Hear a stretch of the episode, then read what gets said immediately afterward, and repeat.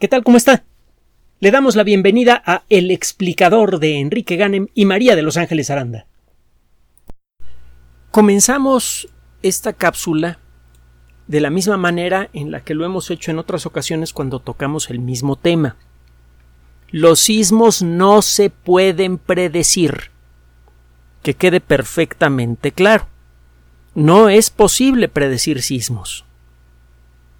Pero ahora sí vamos a entrar en el rollo del día de hoy. En este año le hemos presentado ya dos casos, de dos trabajos que abren nuevas rutas para buscar sistemas de predicción de sismos que en el futuro puedan llegar a ser realmente efectivos. Y futuro no estamos hablando de 10 o 15 años, a lo mejor de mucho menos. ¿Quién sabe? Hay mucho trabajo por hacer. Afortunadamente hay gente haciendo este trabajo, desafortunadamente no hay suficiente. La sociedad humana tiene un montón de desequilibrios que tenemos que corregir si queremos volvernos civilizados. Lo, que tenemos ahora no es una civilización, sino una aspiración a ser civilizados, que está más completa en algunos países que en otros, pero todavía nos falta mucho. Eh, una, de los, una de las muestras de lo incivilizados que somos es la diferencia que hay entre los recursos que se le asignan a lo importante y a lo llamativo. Eh, si usted ve cuánto dinero mueve la sociedad humana en necedades como el deporte organizado o, algunos espectáculos y ve cuánto dinero se mueve en la ciencia, en la exploración espacial, en eh, la búsqueda de, del entendimiento de lo que es la vida, la búsqueda del entendimiento de nuestra relación con el universo, que es a final de cuentas el camino por el que podríamos encontrar un significado más profundo para, para nuestra propia existencia, que es algo que todos buscamos de alguna manera. Eh, esa búsqueda muchas veces recibe un presupuesto así de chiquito y sus resultados son así de grandotes. Simplemente piense cuánto dinero ha generado la tecnología web, que es la, eh, la tecnología básica del Internet moderno, y es ancestral a las famosas apps de los eh, dispositivos móviles. Es, son a final de cuentas páginas web. Pues bueno, esa tecnología fue regalada por el CERN, regalada por completo por Tim Berners-Lee. Le hemos platicado que Ángeles y yo hemos estado, mire, así, a esta distancia del primer servidor web que hubo en el mundo, una maquinita pequeña, en, eh, que se encuentra ahora en un eh, micromuseo, la última vez que la vi, porque creo que la han cambiado de lugar algunas veces, estaba en la entrada al centro de cálculo, al centro de cálculo de, del CERN. Es un hangar grandotote lleno de, super, lleno de computadoras, una super máquina maravillosa. Bueno, este, esa tecnología se le regaló al CERN, a, a la sociedad humana, y ha producido mucho más dinero mucho, mucho más, muchas veces más dinero que todo el dinero que ha costado la ciencia de Galileo para acá todo lo que hemos gastado en aceleradores de partículas, en edificios, en libros, en los sueldos de los investigadores, en la educación de los científicos, en la ropa que traen puesta, en los chicles que, que, consumen, todo, el, eh, todo lo que han gastado todos los científicos desde que existe la ciencia, en forma personal y para hacer su trabajo, es miles de veces inferior que el dinero que generó únicamente la tecnología web y cada día produce más. Esos beneficios siguen creciendo y a los científicos les sigue quedando un pedacito, mire, de este tamaño. Con razón estamos tan atrasados en tantas cosas, incluyendo la predicción de sismos. Esa es una, una, idea de, de, lo primitivos que somos. Estamos poniendo colectivamente nuestro dinero en lo, en lo llamativo, no en lo importante. Y lo mismo pasa en otros ambientes. Pero bueno, ya, ya me desahogué, ya eché mi berrinche. Ahora vamos a echar el rollo sabroso se han hecho algunos intentos por predecir sismos. Ha habido dos casos que yo conozca que han sido exitosos, uno en China y otro en Centroamérica, que nunca se pudieron repetir. Los principios sobre los cuales se basaron estas predicciones parecían sólidos, pero cuando fueron aplicados de nuevo en la misma región, en general para predecir nuevos sismos, fallaron estrepitosamente, así que es probable que hayan sido simples coincidencias. El caso es que gracias al desarrollo de, muchas ramas diferentes del conocimiento y de la tecnología, cada vez entendemos mejor lo que pasa debajo de nuestros pies. Es verdaderamente irónico y es otro indicio de lo primitivos que somos todavía como especie, que sabemos más de lo que pasa en la superficie de Marte que lo que sucede a pocos kilómetros debajo de, nuestros pies. Y lo que sucede en este segundo sitio, en los continentes, afecta directamente a nuestras vidas. Y aún así como que no le echamos muchas ganas al asunto de averiguar cómo es que funciona la Tierra. Pero bueno, eh, cada vez tenemos más clara cuál es la estructura general de la corteza terrestre. Cada vez tenemos más claro cómo es el movimiento de roca semifundida, ultracaliente, sometida a una presión espantosa que forma el manto de la Tierra. Recuerda que la Tierra es como un durazno, el núcleo es la nuez, el, la carne del durazno es el manto y la piel del durazno es la corteza. Bueno, pues cada vez entendemos mejor cómo se va moviendo lentamente la roca del manto y cómo ese movimiento afecta el movimiento de las planchas continentales que forman la corteza terrestre y cómo eso a su vez genera la mayoría de los terremotos. Y eh, gracias a esto estamos descubriendo algunos patrones. Por ejemplo, un grupo de investigación reportó este año y se lo comentamos en su momento oportunamente aquí. Es claro que cuando va a ocurrir un terremoto, eh, eh, producido por el impacto entre dos planchas continentales, una de ellas, cuando menos, comienza a deslizarse por encima de la otra o a un lado de la otra, una de ellas comienza a moverse un poquito. Como cuando pone usted los dedos, como lo estoy haciendo ahora sobre la superficie de esta mesa, y empieza a empujar la mano hacia adelante. La mano al principio eh, eh, por fricción se resiste a moverse, pero cuando la tensión rebasa un cierto límite comienza a deslizarse un poquito. Y eso produce ligeros ruiditos. En la vida real, las planchas continentales al empezar a moverse parece que producen pequeños microtemblores con características muy peculiares, que en principio podrían llegar a detectarse a tiempo para avisar de un terremoto con quizá una hora y media o dos horas de anticipación, que serían suficientes para salvar millones de vidas. Por eso, nada más por eso estos sistemas son muy apreciables. Hay otros sistemas que han logrado en forma estadística predecir terremotos con más tiempo, en circunstancias muy limitadas, muy peculiares que no sabemos si son realistas o no. No sabemos si esto se puede proyectar a todo el mundo. Pero estos sistemas podrían anticipar riesgos sísmicos muy importantes con semanas, meses o años de anticipación. Entonces no solamente podríamos salvar vidas con un sistema así, sino también podríamos salvar bienes y eso también es súper archirrecontra importante. Bueno, nuevo trabajo de investigación que no tiene que ver con los otros. Publicado en la revista Nature Communications, de la que hemos hablado en muchas ocasiones, y ya sabe que es una revista súper seria. Es una editorial, Nature es.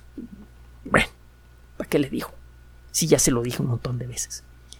Un grupo de investigadores de la Universidad de Austin se puso a trabajar con el tipo de rocas que normalmente forman a los continentes.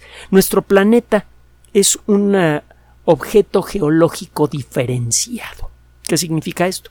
El sistema solar se formó de material homogéneo que pasó por varias etapas de proceso. Primero se fue condensando en grumitos pequeños que crecieron, formaron a los planetesimales, que se juntaron para formar a los planetas. En cada una de estas etapas, el material homogéneo original fue sufriendo una evolución. Los primeros planetesimales, más o menos grandecillos, de centenares de kilómetros de diámetro en algunos casos, eh, estaban muy calientes y eso hizo que algunos materiales, por ejemplo materiales metálicos, eh, estaban en estado líquido por la temperatura, comenzaran a moverse hacia el centro. Son materiales más densos, pesan más por centímetro cúbico, se empezaron a decantar hacia el centro. Muchos planetesimales empezaron a adquirir un núcleo metálico. Dentro de poco, una sonda automática, la sonda eh, de, la NASA, va a estudiar a un asteroide que parece que está, que es el núcleo metálico de un asteroide, bueno, de un planetesimal, que fue golpeado por otro, el golpe le arrancó la parte externa y nada más quedó el núcleo. El, el asteroide que va a visitar Psyche parece que está hecho de puro metal. Si esto es cierto, entonces lo que estamos nuestro entendimiento sobre cómo evolucionó la materia en el sistema solar es, correcto.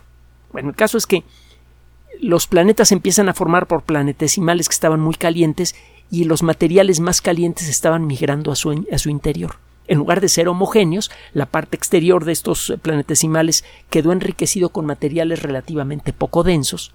Este tipo de materiales colectivamente se le llama silicatos. Están hechos de moléculas muy diferentes, pero todas ellas o muchas de ellas tienen átomos de silicio y oxígeno en su interior. Las moléculas que tienen como componente importante al silicio pegado con oxígeno se les llama silicatos. Bueno, estos planetesimales chocan unos con otros, eso genera un más calor y esto hace que los primeros planetas ya formados estén súper calientes y ahí se repite el proceso pero a lo bestia. Se forman núcleos grandototes de acero, de acero inoxidable, de hierro y níquel, en el centro de estos objetos como la Tierra, y en la superficie queda una corteza rica en silicatos, que son eh, muchos de ellos mucho más uh, livianos, mucho menos densos. Así está hecha la Tierra. La corteza de la Tierra en la actualidad está dividida en dos grandes regiones, la región continental y la región oceánica. Si usted rebana a la Tierra, a la mitad, verá que la corteza en algunos lugares es más gorda. En las zonas continentales, en donde hay tierra seca, la corteza tiende a ser más gorda. La capa de roca sólida que hay en esos lugares puede llegar a tener hasta más de 100 kilómetros de espesor. En promedio, en la zona continental, la capa de roca sólida que forma estas planchas eh, eh, tectónicas tiene un espesor como de 40 kilómetros. En la zona oceánica, que es la segunda región de la corteza terrestre, las planchas están hechas de una roca diferente, más oscura y más densa, y el espesor de estas planchas de roca es como de 3 a 5 kilómetros, de 2 a 5 kilómetros. Entonces, los continentes de la Tierra están hechos de rocas eh, poco densas, bueno, relativamente poco densas como el granito, que flota por encima de este mar de roca fundida que sigue formando la mayor parte del cuerpo de la Tierra, y también hay unas planchas de una roca un poco más densa, el basalto, que forma el fondo de los océanos. Las, ah, los continentes el área en la que estamos usted y yo en este momento, a menos que usted viva en una isla, aunque esto a veces es cierto también para muchas islas, están hechas a final de cuentas de un núcleo rico en granito, que es una roca hecha de silicatos con una densidad relativamente baja, y encima de ese silicato pues ya puede haber otro, eh, encima de ese núcleo de granito hay otro tipo de cosas que generalmente son el resultado de la erosión del continente original. Si usted sale a caminar al campo, algo que ya no se puede hacer en México porque desde hace muchas décadas la cosa está del cocol, va a encontrar muchos materiales ricos en silicatos. Por ejemplo, el lodo que encuentra usted en muchos lugares está hecho de silicatos. Las arcillas están hechas de silicato y están hechas esencialmente de roca rica en silicatos, por ejemplo, eh, granito, que ha sido destruido por la erosión cuando el granito es, es, eh, atacado por la erosión, es un proceso bastante complicadito, se acaba convirtiendo en lodo, en, lodo arcilloso. Bueno, si usted ve una rebanada de un continente, verá que el núcleo sigue siendo de granito y hay en la superficie una cubierta hecha con rocas que se formaron después por distintos medios rocas sedimentarias, rocas ígneas producidas por volcanes que aparecieron después de la formación de los continentes, bla, bla, bla, bla. El núcleo de los continentes está hecho de granito. El granito, el término granito es hasta cierto punto genérico porque hay distintas variedades de granito según la composición química específica. Pero en cualquier caso, una roca se llama granito porque está hecha de granitos pequeños, un centímetro o menos de diámetro aproximadamente, eh, y existen tres tipos de granos minerales en un granito típico. Encuentra para comenzar cuarzo, que es un mineral hecho de puro silicato. El cuarzo está hecho de átomos de silicio pegados a dos átomos de oxígeno y ese grupo de tres átomos forman como una pieza de Lego que se puede engarzar con otras similares. Esa colección de piezas de Lego hechas de silicato acaban formando un cristal de, eh, de cuarzo. En el granito encuentra usted cuarzo. Encuentra también algún miembro de una familia de minerales que colectivamente se conocen como feldespatos. Hay muchos tipos de feldespatos diferentes. Los feldespatos también están hechos de silicato. Y encuentra usted ah, eh, también granitos minerales de un eh, eh, de, algún mineral que pertenezca a la familia de las micas. Las micas son mineral, es un nombre genérico para referirse a minerales que están hechos de laminillas muy delgadas. Entonces, si usted ve con una lupa un buen granito, verá tres tipos de granos diferentes. El cuarzo que es transparentoso, el feldespato que es de color blanco lechoso o amarillento lechoso, y la mica que tiende a, a tener colores oscuros. El granito es una roca súper resistente, pero muy vulnerable a la erosión. La erosión que involucra el, contacto con el ambiente, la pulverización y cambios químicos en la superficie de la roca y luego el transporte del material resultante, todo eso es, erosión, acaba destruyendo al feldespato, cambia su identidad química y se convierte en arcilla. Pues casi todas las arcillas del mundo vienen vienen de feldespatos que formaban parte de rocas como, como la que le describí, los, los granitos. Bueno, cuando ocurre un terremoto producido por procesos tectónicos, es decir, cuando dos placas continentales se están chocando de alguna manera o se están rozando de alguna manera, y esto produce un terremoto, a final de cuentas lo que se está rompiendo o rozando en esas circunstancias son grandes planchas de granito. Entonces, si usted quiere estudiar qué causa los terremotos, le conviene agarrar un trozo de granito y ver qué características físicas tiene. Usted puede con esto averiguar qué resistencia tiene el granito a la compresión y a otros esfuerzos. Cuando dos planchas continentales se deslizan una contra la otra, como sucede en California, en los Estados Unidos, las planchas de granito se están rozando. Bueno, ¿qué resistencia tienen al rozamiento las placas de granito antes de ceder? Cuando ceden, se deslizan las planchas continentales y se vino sacudida de los diez mil demonios. Puede suceder también que una placa continental, como sucede en la costa occidental de México, se monte por encima de una placa de basalto que forma el fondo de los océanos, que es más densa. Este proceso puede suceder de manera suave o pueden ocurrir atascos. Cuando ocurre uno de estos atascos, la roca continental comienza a tensarse hasta que se quiebra y esto produce un terremoto. En ambos casos, Usted puede averiguar mucho sobre lo que sucede antes de un terremoto si estudia las características físicas del granito.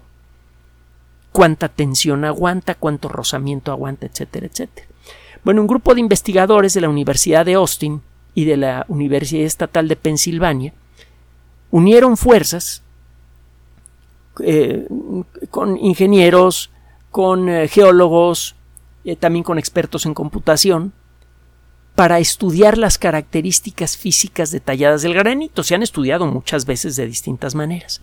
Estos investigadores se pusieron a estudiar placas de granito sometidas a tensión de distintos tipos, por ejemplo a compresión, para ver en detalle y con sensores muy precisos qué pasa con estas planchas justo antes de romperse. Y encontraron un patrón. En casi cualquier circunstancia en la que el granito es sometido a esfuerzo, sea de tracción, es decir, cuando está usted estirando una plancha de granito, compresión cuando lo está usted apretando, torsión cuando está usted torciendo la plancha de granito. En casi cualquier circunstancia en la que el granito está sometido a tensión, justo antes de romperse como consecuencia de, este esfuerzo, ocurren unas ah, vibraciones muy peculiares, muy tenues, pero con características muy, muy, muy peculiares. Al punto de que los investigadores, al ver una gráfica de estas vibraciones, pueden distinguir cuándo se va a romper la plancha de granito. En pocas palabras, el granito, entre comillas, avisa cuando se va a romper. Cuando la tensión es suficientemente grande, la unión entre los cristales de cuarzo, feldespato y mica, que es súper, súper fuerte, comienza a ceder. Comienzan a aparecer pequeñas microgrietas en el granito y cada vez que aparece una microgrieta se produce una pequeña vibración.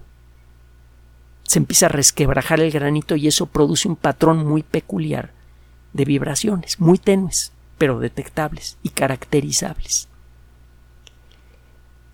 Este primer descubrimiento es muy valioso. Significa que el granito produce vibraciones detectables muy peculiares antes de romperse. Y lo mismo podría suceder con otras rocas. Si esto es cierto, esas vibraciones en principio podrían ser detectables. De hecho, si tiene usted sensores sísmicos muy precisos, y en, un lugar que sabe que, es sísmico y eventualmente ocurre un sismo, se regresa usted al pasado, vea, ve los registros y encuentra que, que sí se detectan algunas cosas muy peculiares poco antes de un sismo.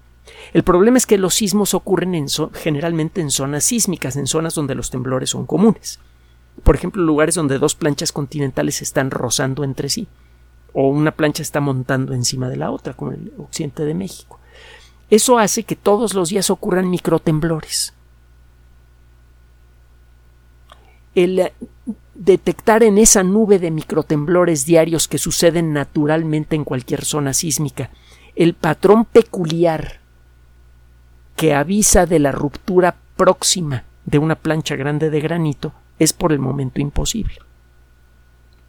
Es como tratar de detectar el zumbido de un mosquito en medio de un concierto de rock. La diferencia entre el ruido natural que siempre está emitiendo la roca por estos crujidos producidos por el movimiento de los continentes es muy superior al microcrujido que produce el granito antes de romperse. Pero en las últimas décadas se han desarrollado sensores exquisitamente capaces de detectar señales ultra débiles en ambientes ultra ruidosos. Por ejemplo, hay cámaras electrónicas que puede usted ponerle a un telescopio de aficionado, no son muy caras, tampoco son muy baratas, cuestan como una laptop. Pero puede usted ponerle una cámara electrónica a su telescopio que le permite tomar fotografías celestes de gran calidad incluso en una ciudad, con un cielo contaminado con mucha luz hemos desarrollado tecnología que puede distinguir señales muy débiles en ambientes muy ruidosos. Y esa misma tecnología, con algunas modificaciones, sienten estos investigadores, se puede aplicar a la sismología. En la actualidad estos investigadores están tratando de buscar cómo funcionan estos patrones de crujidos en planchas de granito a punto de romperse en piezas más grandes. Iniciaron trabajando con unas planchas de granito relativamente pequeñas, del tamaño de, pues, ¿qué será? De, del doble de la superficie de una silla. Ahora em, están trabajando con planchas de granito que tienen más de un metro de largo, alrededor de un metro de largo, para ver si estas planchas al empezar a crujir producen crujidos similares a los que producen las planchas más pequeñas. Luego harán experimentos con planchas más grandes. Eso les permitirá hacer una gráfica del tipo de ruidos que hacen las planchas de granito según su tamaño, y eso les permitirá extrapolarlo a las planchas titánicas que forman a los continentes. Si las cosas siguen bien, y hay motivos para creer que sí van a seguir bien, por eso es que el artículo resultó tan interesante para los editores de Nature Communications, podríamos llegar a crear un patrón de computado, un patrón en computadoras que entrenado con inteligencia artificial podría distinguir en los trazos de los sismógrafos en zonas sísmicas la casi imperceptible señal de una roca que está a punto de quebrarse. Esto, si llega a funcionar, podría, en un momento dado, generar un sistema de predicción de sismos. Este grupo de investigación está examinando en este momento los, las vibraciones que han precedido a terremotos mayores de magnitud 5 en los Estados Unidos. En particular en la región de Texas, que sí, también hay terremotos en Texas. Esperan tener resultados para final de año. Y mire que estamos en noviembre. Bueno, no, le estoy diciendo mal, esperan tener resultados dentro del siguiente año. En, en, menos de 12 meses a partir de la publicación de este trabajo, que tiene eh, una semana de haber sido publicado. Entonces, en un año estos investigadores van a poder contrastar lo que realmente ha sucedido en regiones de Estados Unidos que experimentan terremotos de verdad con lo que eh, cree ver su sistema. Van a ver si todas las veces que ha ocurrido un sismo importante en las regiones que ellos están estudiando, han ocurrido estos microsismos apenas detectables que avisan de la ruptura próxima de una plancha de roca. Si encuentran que sí, entonces esos elementos se podrían agregar a los sistemas de alerta sísmica como el magnífico sistema que tenemos en México y que por cierto está dañado por lo sucedido en Acapulco. No se olvide de la gente de Guerrero, no solamente la de Acapulco, no se olvide que lo que sucedió ahí fue terrible. Pero bueno, el caso es que se le podría agregar esto a los sistemas de alerta sísmica y crear un verdadero sistema que permita anticipar la mayoría de los sismos. La cantidad de vidas y de bienes que se podrían salvar es enorme. Y de nuevo, un grupo de investigadores trabajando eh, prácticamente en la oscuridad y con un presupuesto muy limitado, podría, como suele suceder en el mundo de la ciencia, otorgarnos una herramienta maravillosa que podría mejorar la calidad de vida de millones de personas en todo el planeta. Qué bonita es la ciencia aunque la maltratemos, qué cara. Gracias por su atención. Además de nuestro sitio electrónico www.alexplicador.net, por sugerencia suya tenemos abierto un espacio en Patreon, el explicador Enrique Ganem, y en PayPal, el explicador patrocinio por los que gracias a su apoyo sostenemos este espacio. Puede usted descargar gratuitamente estos audios en formato MP3 en Spotify y en iTunes como El Explicador sitio oficial y en SoundCloud como El Explicador y con formato de video en YouTube en El Explicador sitio oficial. Recuerde nuestras redes sociales de siempre, Twitter Enrique-Ganem y en Facebook Enrique Ganem sitio oficial, El Explicador y los grupos que usted ya conoce. Finalmente, El Explicador siempre somos María de Los Ángeles Aranda y Enrique Ganem. Gracias.